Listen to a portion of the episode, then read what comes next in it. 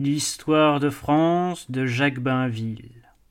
Chapitre XV Partie 2 Louis XVI et la naissance de la Révolution. La fin de l'année 1787 eut ceci de particulièrement funeste pour la monarchie qu'elle mit Louis XVI en contradiction avec lui-même. Il fut obligé d'entrer en lutte ouverte avec les parlements qu'il avait rétablis refus d'enregistrer les édits qui créent les nouvelles taxes, refus de reconnaître les nouvelles assemblées provinciales, sur tous les points les cours souveraines se montraient intraitables. Elles invoquaient elles aussi ces lois fondamentales, ces antiques traditions du royaume en vertu desquelles le roi les avait restaurées, respect des anciennes coutumes provinciales, indépendance et inamovibilité des magistrats, vote des subsides par les États généraux. Devant cette opposition opiniâtre, il fallut revenir au lit de justice, à l'exil des parlements, aux arrestations de parlementaires. Le gouvernement était ramené aux procédés du règne de Louis XV sans pouvoir les appliquer avec la même énergie et en ayant, cette fois, l'opinion publique contre lui. La résistance des parlements, désormais liée à la convocation des États généraux, était populaire. L'idée de consulter la nation était lancée dans la circulation et s'associait à l'idée de liberté. L'école philosophique du despotisme éclairé, celle qui avait soutenu Choiseul et Maupoux, avait disparu. Le libéralisme, mis en vogue par la littérature et propagé par l'exemple américain, l'a remplacé. Brienne, un Maupoux impuissant, ou plutôt inconscient, ne fut pas heureux dans sa lutte contre les parlementaires. Il revendiquait la tradition. Il voulut remonter plus haut qu'eux, inventa une cour plénière, rétablie, disait-il, sur le modèle donné par les premiers Capétiens, sinon par Charlemagne. Le Parlement, féru d'antiquité, serait réduit aux modestes fonctions qu'il remplissait à ses origines. En somme, Brienne jouait un tour au magistrat. Son système artificiel n'eut qu'une conséquence. Que voulait-il? Le roi dans ses conseils, le peuple en ses états. Donc, plus de pouvoir intermédiaire, appel direct à la nation. Ainsi, bien qu'il l'ait promis seulement pour plus tard, Brienne à son tour annonçait des états généraux. En jouant à l'archaïsme, le gouvernement et les parlements hâtaient également l'heure d'ouvrir les écluses. À ce jeu, on se blessa à mort. La famille royale elle-même s'y déchira. Le duc d'Orléans, entré dans l'opposition, fut exilé à Villers-Cotterêts pour avoir publiquement reproché à Louis XVI d'agir contre la légalité le jour de l'enregistrement forcé de nouveaux édits. Le gouvernement devenait impossible parce qu'il avait multiplié les obstacles sur sa route, placé un piège devant chacun de ses pas, à un moment où il n'y avait plus de bonne volonté nulle part. Au fond, le plus grand sujet de mécontentement et d'inquiétude, c'était la question d'argent. Les privilégiés redoutaient les impôts. Une assemblée du clergé, réunie par Brienne, qui en espérait un subside, le refusa net déclara, tant le prétexte était commode, que le peuple français n'était pas imposable à volonté. D'autre part, les nombreux créanciers de l'État et porteurs de rentes s'alarmaient. Personne ne voulait payer, les rentiers voulaient l'être. Tout le monde comptait sur les États généraux, soit pour échapper à la taxation, soit pour garantir le paiement de la dette publique. Autant de gribouilles impatients de se jeter à l'eau de peur d'être mouillés. Cependant, les impôts existants rentraient mal, parce que le nouveau mécanisme des assemblées provinciales ne fonctionnait pas encore bien. Les ressources du trésor étaient taries parce que, la confiance étant ébranlée, sinon détruite, on ne souscrivait plus aux emprunts, tandis que les banquiers refusaient des avances. Le gouvernement, non sans courage, lutta encore pendant quelques mois contre vents et marées, ne renonçons pas aux réformes, persistant à se montrer plus libéral que le Parlement, le forçant à donner aux protestants un état civil. En mettant tout au mieux, il eût fallu au pouvoir cinq ans de tranquillité pour rétablir un peu d'ordre dans les finances. Ce répit, il était trop tard pour l'obtenir. Les parlements avaient parlé, plus fort que tout le monde, d'états généraux, de liberté individuelle, d'abolition des lettres de cachet. L'opinion publique prenait le parti des parlements, dont la résistance paralysait l'État et l'acculait à la faillite par le refus des impôts. La Révolution commença ainsi comme avait commencé la Fronde, avec cette différence que, cette fois, la province donna le signal du mouvement, Paris n'ayant vu encore que quelques manifestations s'emporter. En Bretagne, en Dauphiné, en Béarn, les mesures de rigueur prises contre les parlements réfractaires déterminèrent une sérieuse agitation. Il y avait dans ces provinces réunies, plus ou moins tardivement au royaume, un bizarre mélange, celui qui se trouvait jusque dans l'esprit du roi, d'idées anciennes et nouvelles, d'attachement aux vieilles franchises, diminuées ou menacées, et d'enthousiasme pour les principes libéraux. L'extrême complexité de la situation politique et morale ne peut être sentie que si l'on observe, par exemple, qu'à Rennes la noblesse prit la défense de son parlement, que des gentilshommes bretons envoyés à Paris pour protester auprès du roi tinrent un langage si insolent qu'ils furent mis à la Bastille, où ils illuminèrent, aux applaudissements du peuple de Paris, le jour de la chute de Brienne. En Dauphiné, la noblesse comptait peu, se confondait avec la bourgeoisie. Là, toutes les classes s'unirent pour la défense du Parlement dauphinois. Une assemblée des trois ordres se tint spontanément, et le gouvernement, lui ayant interdit Grenoble, siégea à Visil, d'où partit le 21 juillet une déclaration qui retentit à travers la France. Programme clair, complet, dont le juge Mounier était l'auteur, frappant résumé des idées qui flottaient partout depuis dix ans, que les ministres eux-mêmes avaient lancées, pas de réforme, pas de subsides, sans le vote préalable des États généraux, élection de tous les députés, double représentation du tiers-État, enfin, vote par tête et non par ordre, c'est-à-dire possibilité pour le troisième ordre d'avoir la majorité sur les deux autres. La formule courut la France, eut un immense succès. La vieille outre des États généraux, remise en honneur par les amateurs d'ancienneté, allait s'emplir de vin nouveau. Chose curieuse qui n'étonne plus après ce que nous avons vu déjà. Les retardataires comptaient sur les États pour y faire de la politique, y défendre habilement leurs intérêts, comme à ceux de 1614. Certains cahiers montrent que la noblesse espérait rejeter le poids des impôts sur le clergé et réciproquement.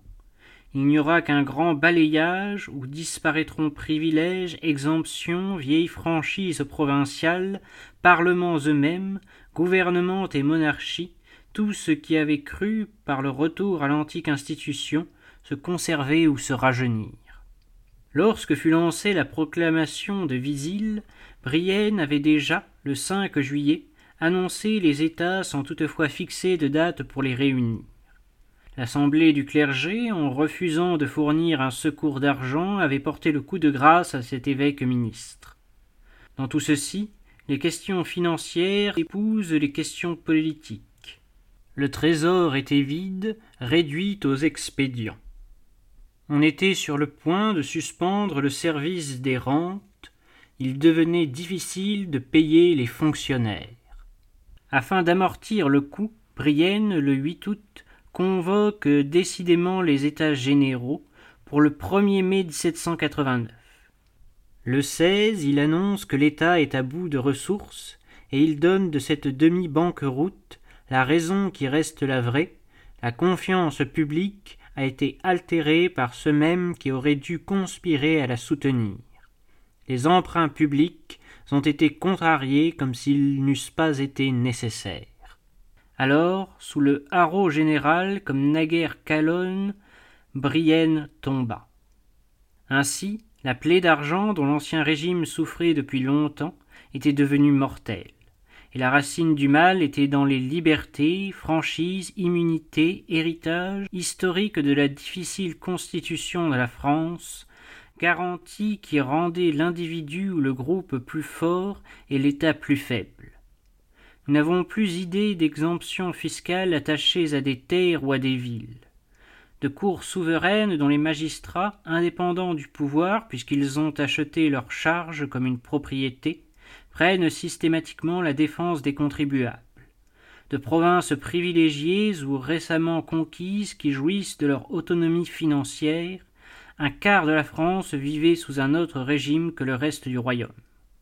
Le clergé, également autonome, a son budget, sa dette, ses charges, mais vis-à-vis de l'État, il accorde ou refuse à volonté son don gratuit.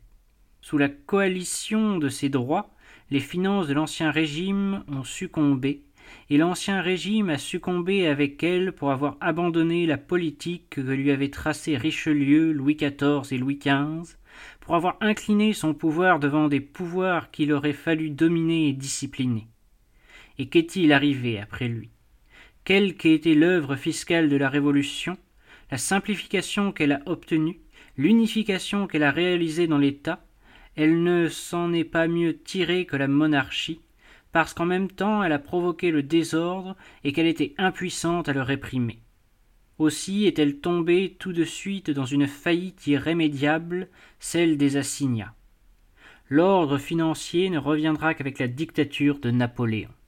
D'où cette conclusion, dont l'apparence seule est paradoxale, que ce qui a le plus manqué à la monarchie, c'est l'autorité, au moment même où on se mettait à l'accuser de despotisme. Puisqu'elle a péri par la question d'argent, il faut donc savoir si cette question était insoluble. Deux faits vont répondre. Le déficit, d'après le compte rendu de Brienne, était de cent soixante millions sur une dépense d'un demi-milliard. La France comptait alors 25 millions d'habitants. C'est une affaire de 6 à 7 francs par tête. D'autre part, le service des emprunts absorbait la moitié des recettes.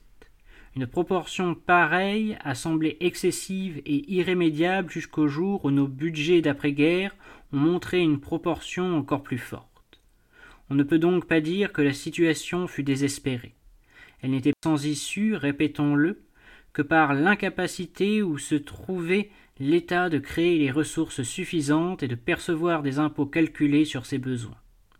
À cet égard, la Révolution ne sera pas plus heureuse et la liberté ne lui réussira pas mieux que les libertés n'ont réussi au roi. Quant aux frais de la famille royale et de la cour, quant aux faveurs et aux pensions dont on a tant parlé, outre que beaucoup récompensaient des services rendus à l'État et constituaient des retraites, on ne peut rien en dire de plus juste que ceci.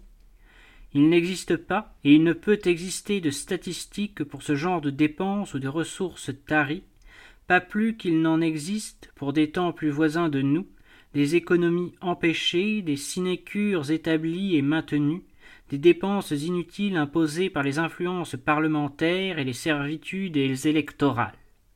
Cependant, il fallait vivre jusqu'à cette convocation des États généraux où chacun mettait son espoir. Louis XVI rappela le magicien, le prestidigitateur Necker, l'homme par qui le crédit renaissait. Cette fois, Necker eut tous les pouvoirs d'un ministre, et il se remit à l'œuvre, plein de confiance dans ses talents. Il prêta deux millions de sa fortune personnelle au trésor, obtint des avances des banquiers, paya tout à guichet ouvert. Le grand défaut de Necker, surtout dans un temps comme celui-là, était de voir les choses du point de vue financier et non du point de vue politique. Il ne comprit pas ce qui se préparait, c'est-à-dire une révolution dont il fut encore plus étonné que bien d'autres. Son excuse est dans un malentendu à peu près général. On le vit bien lorsque le Parlement, retrouvant son esprit réactionnaire, décida que les États généraux seraient tenus dans les mêmes formes que ceux de 1714. Au fond, tout le monde comptait sur ces États pour y défendre ses intérêts, comme dans ceux des autres siècles. La couronne elle-même pensait que, comme autrefois, les ordres, les classes, les corps s'y combattraient et qu'elle serait l'arbitre de cette lutte. Ce n'était plus cela du tout.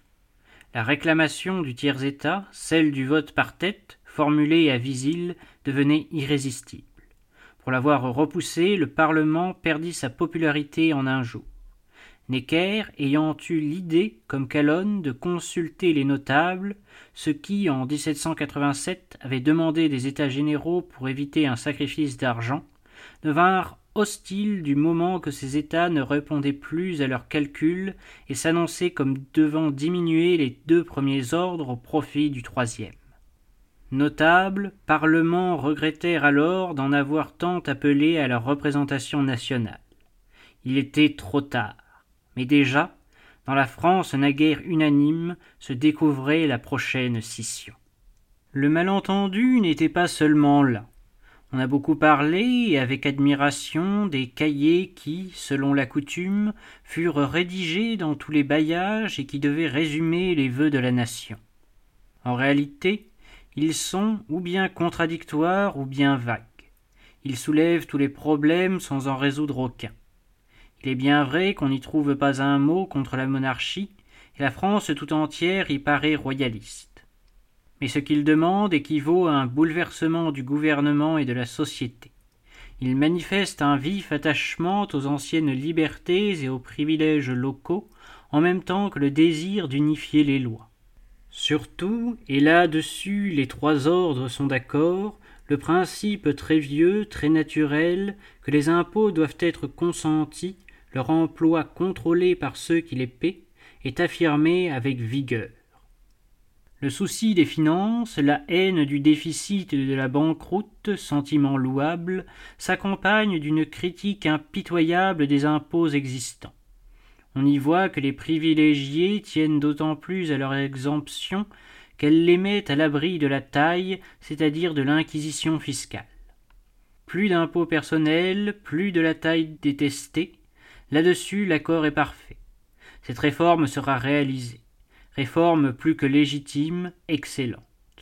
Pour plus d'un siècle jusqu'à nos jours, les Français seront délivrés de l'impôt sur le revenu, le secret de leur affaire, auquel ils tiennent tant, sera respecté.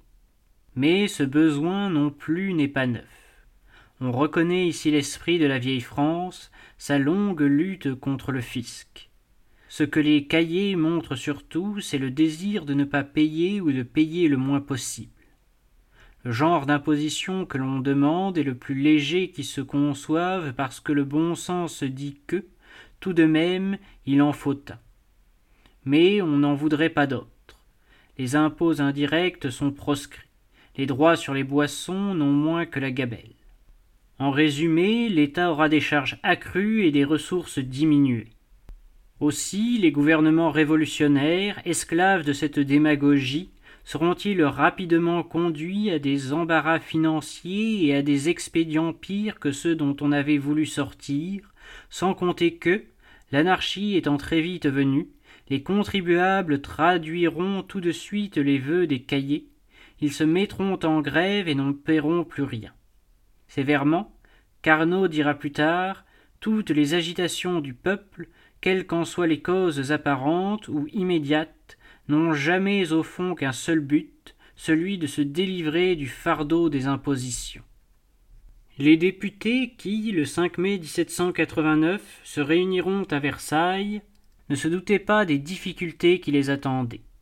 Bientôt, les responsabilités de la direction vont peser sur le tiers État qui mènera une lutte persévérante pour arracher le pouvoir à la monarchie. En racontant l'histoire telle qu'elle a été, nous allons voir le gouvernement passer en de nouvelles mains sans que la nature de la tâche ait changé. Le langage du temps, particulièrement déclamatoire, les mots célèbres parfois arrangés, ont donné à ces événements un caractère héroïque et fabuleux. À la vérité, ils surprirent tout le monde et il arriva ce que personne n'avait voulu. Le gouvernement, c'est-à-dire Necker, se proposait seulement d'obtenir des députés les moyens de contracter des emprunts et de rétablir les finances. Il n'avait ni plan ni même conception politique. Il laissa les choses aller à la dérive. La noblesse fut tout de suite irritée. La tactique des anciens États généraux ayant été jetée par terre dès le début, c'est-à-dire dès que le clergé eut passé du côté de la bourgeoisie, le tiers ayant tenu bon sur le principe du vote par tête et déclaré qu'il ne s'agissait pas d'états généraux mais d'une assemblée nationale où les trois ordres délibéreraient en commun. Le roi et le gouvernement ne furent pas moins déconcertés par cette nouveauté que tout, cependant, annonçait. Quant aux députés du tiers et du clergé, ils ne se doutaient pas qu'ils allaient être entraînés fort loin puis dépassés par la force populaire en mouvement. Personne ne semblait même avoir remarqué les émeutes, souvent sanglantes, qui s'étaient produites à Paris dans l'hiver de 1788-89, et que la disette ou la crainte de la disette avait provoqué, non plus que les incidents violents qui, en beaucoup d'endroits, avaient marqué la campagne électorale. En tout cas, la très grande imprudence du gouvernement avait été de convoquer les États à Versailles, c'est-à-dire à deux pas d'une vaste capitale où l'émeute fermentait. Le tiers mit deux mois à remporter sa première victoire, la transformation des États en assemblée. Il pouvait craindre une dissolution. Le 20 juin, par le serment du jeu de pommes, six cents députés jurent de ne pas se séparer avant d'avoir établi la constitution du royaume. Cruel embarras du gouvernement. Sans doute il a des troupes, il ne peut dissoudre. Necker représente qu'on a convoqué les députés pour obtenir de l'argent et qu'on va retomber plus bas que la veille. On ne dissout pas. Le gouvernement, règlement du 23 juin, reconnaît que les impôts et les emprunts doivent être votés, admet la participation des États aux réformes législatives, mais ne cède pas sur la division des ordres. Donc, il n'admet pas la transformation des États généraux en Assemblée nationale, transformation pour laquelle se sont déjà prononcés le tiers, la majorité du clergé, quelques membres de la noblesse. Tous ces députés décident de rester en séance et, quand le marquis de Dreux-Brézé vient leur rappeler que les trois ordres doivent siéger séparément, Mirabeau répond par le mot fameux où il oppose à la volonté du roi la volonté du peuple, nous ne sortirons que par la force. Provocation habile. Mirabeau sait bien que le gouvernement, étranglé par la question d'argent, prisonnier de ses principes, guetté par le Parlement, son ennemi, ne peut renvoyer les États. Le tiers a parti gagné il est rejoint par le clergé au complet. Une grosse faction de la noblesse lui vient avec le duc d'Orléans, et le reste suit, moins par conviction que par prudence. À Paris, à Versailles même, l'émeute grondait déjà. Mounier, Mirabeau s'en inquiétaient, et le gouvernement fit ce que tout gouvernement aurait fait à sa place, il prit des mesures pour maintenir l'ordre. Aussitôt, le bruit se répandit que l'Assemblée allait être dissoute. L'agitation grandit à Paris et s'accrut encore lorsque Necker, qui désapprouvait la présence des troupes, eut quitté le ministère le 11 juillet. Le 12, on apprit que le roi avait choisi pour ministre Breteuil, et ceux qu'on appelait déjà les hommes du parti de la cour ou du parti de la reine. Ce n'était qu'une velléité de coup d'État, et elle aggravait la capitulation, certaine pour le lendemain. L'insurrection qui éclata alors à Paris et qui fut pleinement victorieuse n'était pas ce que rêvaient les modérés, les bourgeois, qui formaient la majorité de l'Assemblée et qui avaient conduit dans le pays le mouvement en faveur des réformes. Ce n'était pas la partie la plus recommandable de la population, ce n'étaient même pas des électeurs qui s'étaient emparés de fusils et de canons à l'hôtel des Invalides, qui, le 14 juillet, avait pris la Bastille, massacré son gouverneur de Launay et promené sa tête à travers les rues ainsi que celle du prévôt des marchands Flessel. D'ordinaire, la bourgeoisie française a peu de goût pour les désordres de ce genre, et il faut avouer qu'aux premières nouvelles qu'on en eut, l'Assemblée de Versailles fut consternée. C'est après seulement que la prise de la Bastille est devenue un événement glorieux et symbolique. Mais il n'est guère douteux que cette insurrection, qui déchaînait des passions dangereuses, ait été à tout le moins encouragée par ceux qu'on appelait déjà des capitalistes, par des hommes qui, au fond, tenaient surtout à l'ordre représenté pour eux par le paiement régulier de la rente et pour qui le départ de Necker était synonyme de banqueroute. Necker fut rappelé, puisque son nom était pour les rentiers comme un fétiche. Mais déjà la matière avec laquelle on les paie s'envolait. La prise de la Bastille était bien un symbole. Elle ne retentit pas seulement jusqu'à Königsberg, où Kant en dérangea sa promenade, elle fut en France le point de départ d'une anarchie qui ne demandait qu'à éclater. le désaveu des mesures d'ordre, l'interdiction de tirer sur le peuple, la fraternisation de certaines troupes, les gardes françaises avec la foule, l'absence de toute répression après l'émeute eurent leurs conséquences nécessaires et des suites prolongées. Après le 14 juillet, une vaste insurrection éclata en France. Contre qui? Contre un vieil objet de la haine générale, contre le fisc. Dans les villes, on démolit les bureaux d'octroi, on brûle les registres, on moleste les commis, manière sûre de se délivrer des impôts. Vaste jacquerie dans les campagnes, et ce n'est pas un phénomène nouveau. Ainsi se traduisent les vœux de forme si raisonnable qu'ont exprimé les cahiers. L'ambassadeur de la République de Venise, observant comme toujours d'un œil aigu, écrivait Une anarchie horrible est le premier fruit de la régénération qu'on veut donner à la France.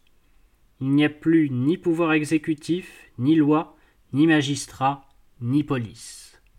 Cette explosion, nommée par Taine l'anarchie spontanée, n'échappa pas à l'assemblée. Elle en fut effrayée, elle se comporta avec la foule comme le roi se comportait avec elle, par à coup et sans réflexion. Un rapport sur le brigandage qui concluait dans les mêmes termes que l'ambassadeur vénitien répandit l'alarme. On se dit qu'il fallait faire quelque chose afin de calmer les populations pour qui les promesses d'impôts justes et régulièrement votées étaient une maigre satisfaction. Le 4 août, dans une séance du soir, un député de la noblesse, le vicomte de Noailles, proposa de supprimer les droits féodaux. Ce qui restait de ces droits était naturellement fort détesté. À la vérité, beaucoup avaient disparu, d'autres étaient tombés en désuétude. La féodalité déclinait depuis bien longtemps. Le sacrifice n'en était pas moins méritoire. Il l'aurait été encore plus si les propriétaires des droits féodaux ne s'étaient en même temps délivrés des charges féodales dont la plus lourde était le service militaire. Surtout, ce sacrifice aurait gagné à ne pas être consenti sous le coup de la peur et, en tout cas, très étourdiment. En effet, dans une sorte de vertige, ce fut à qui proposerait d'immoler un privilège. Après les droits seigneuriaux, la dîme, qui avait cependant pour contrepartie les charges de l'assistance publique, après la dîme, les privilèges des provinces, des communes, des corporations.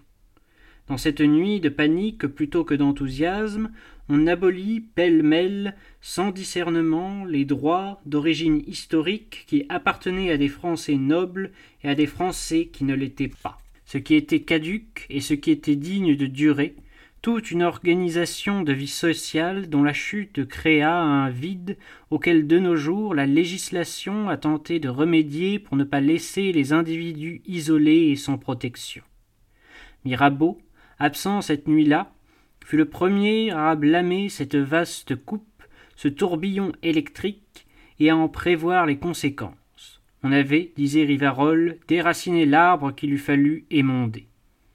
Déjà, il était impossible de revenir en arrière, et un mal du moins, mal immédiat, était irréparable.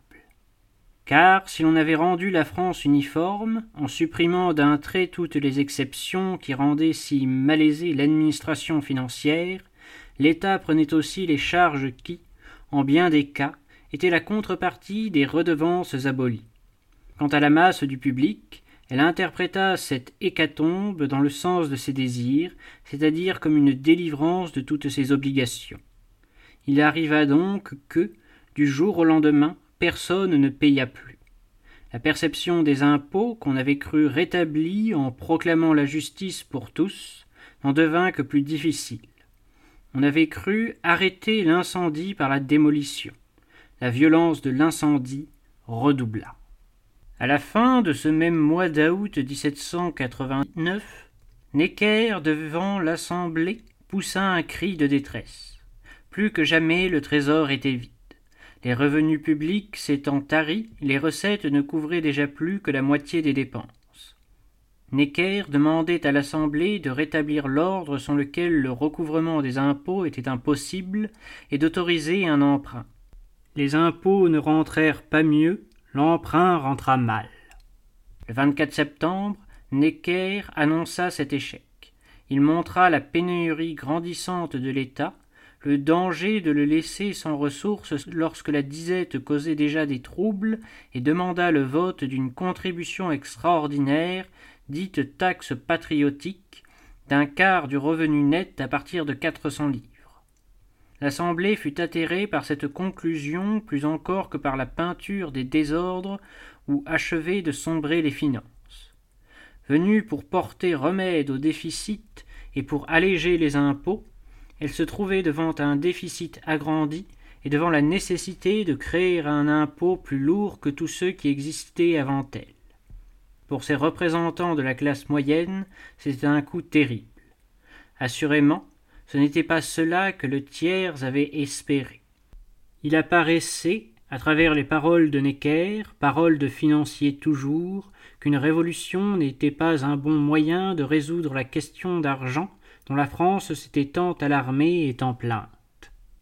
L'Assemblée craignit le désaveu qu'elle s'infligerait elle-même sur cette partie de son programme, puisque le gouvernement constitutionnel qu'elle voulait fonder avait promis de faire mieux que la monarchie absolue.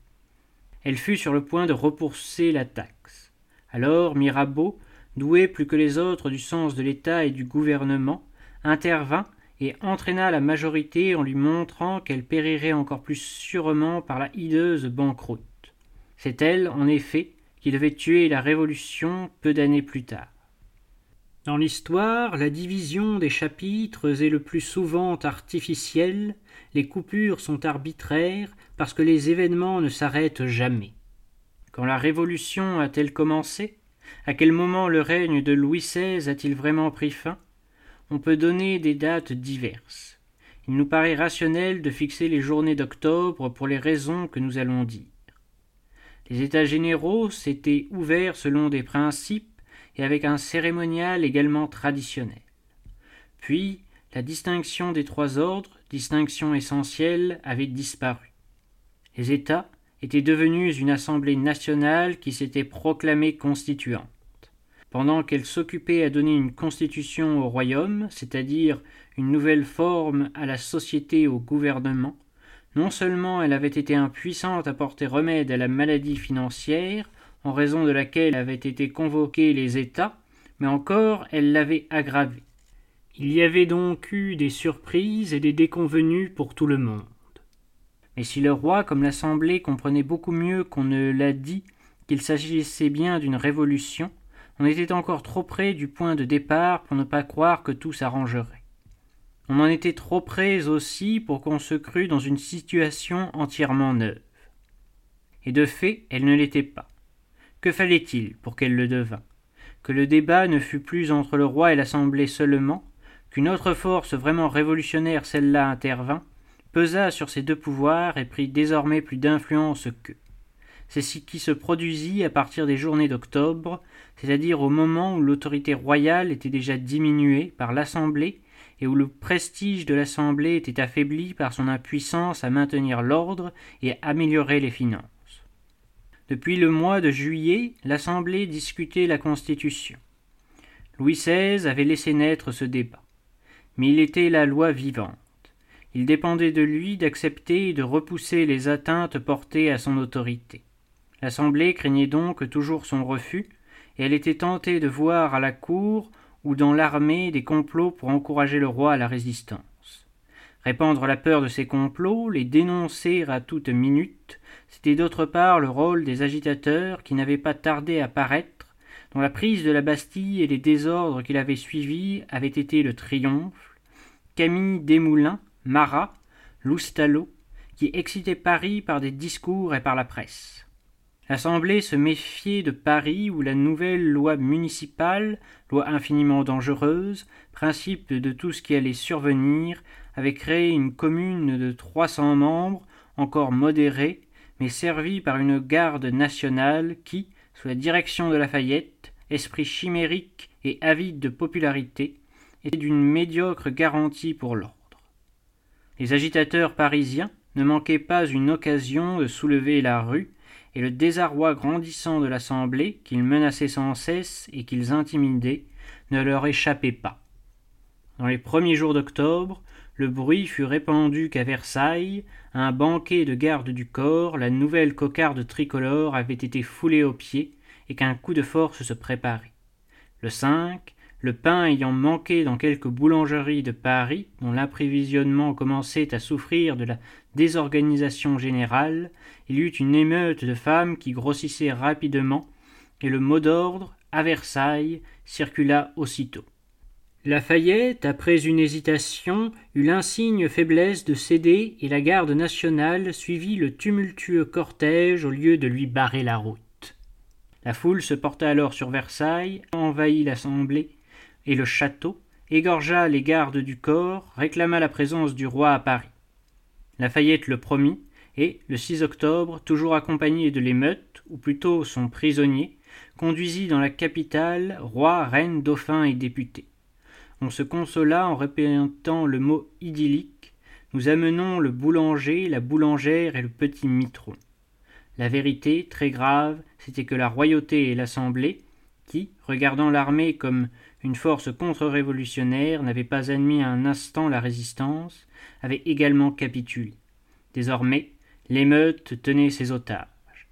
Le jour où les plus violents seraient maîtres de Paris et de sa municipalité, de sa commune, ce jour-là, ils seraient les maîtres du gouvernement. L'histoire, le mécanisme, la marche de la Révolution jusqu'au neuf Thermidor, Théienne dans ces quelques mots.